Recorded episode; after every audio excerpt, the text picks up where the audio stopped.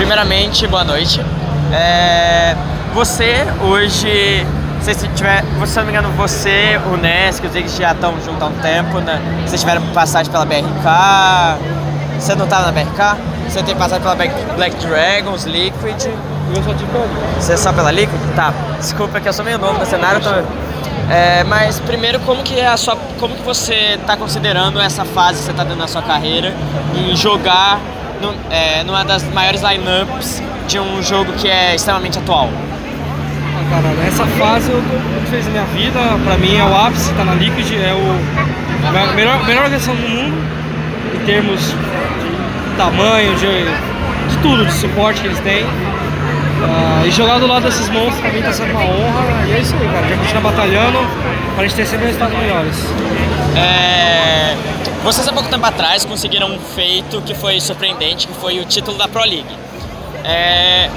Mas hoje, se você olhar para os esportes em geral, o Brasil ele não é uma grande potência. A gente teve o caso, por exemplo, há pouco tempo do LoL, que foi pro Mundial e passou uma vergonha absurda perdendo para times pequenos. É, por que, que você acha que o Brasil ele apenas em jogos de FPS, que eu cito o caso do Crossfire, ele já ter sido campeão mundial, Point Blank, o próprio o Counter-Strike e o Rainbow Six. Por que você acha que só em um gênero específico a gente conseguiu é, ter sucesso? Olha, acredito que no FPS, ah, assim como nos no jogos de MOBA e tudo mais, ele exige sim uma certa skill, é, uma certa habilidade e tal. Uh, eu acho a diferença que no MOBA, é, as equipes da Coreia, Japão, da Europa, da Europa, também, eles têm muito mais cabeça do que os BR. São muito mais frios do que os brasileiros. E também pela mentalidade. Lá é, você pode ter certeza que eles levam muito mais a sério do que aqui no BR. É, você tem as equipes brasileiras de Liga Frente, pelo que eu conheço, os bastidores, eles não levam tão a sério quanto lá fora. Então eu acho que isso é um grande fator. É outro fator que eu também eu acho que gostaria que você é, respondesse são casos das redes sociais. Qual a influência que você acha que a rede social tem dentro do esporte? A gente teve caso, por exemplo, do caçador da Kabum, que foi o time que foi pro Mundial Ranger, fazendo piada sobre o desempenho ruim dele, enquanto, é, fazendo tipo parecendo que ele não estava ligando para aquilo que estava acontecendo. Qual a sua opinião sobre o uso dessa rede social em excesso dentro do esportes?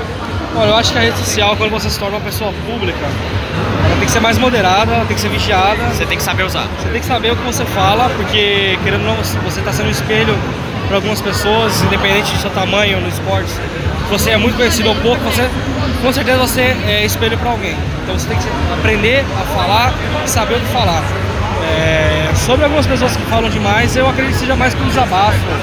É uma, existem pessoas e pessoas. Tem pessoas Sim. que quando você tem uma partida ruim, ela vai lá, desabafa, fala que foi ruim mesmo.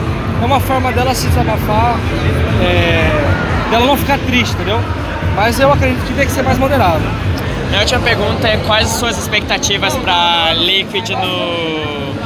Expectativas da Liquid, é, ao, não só ao decorrer do ano, mas também para 2019.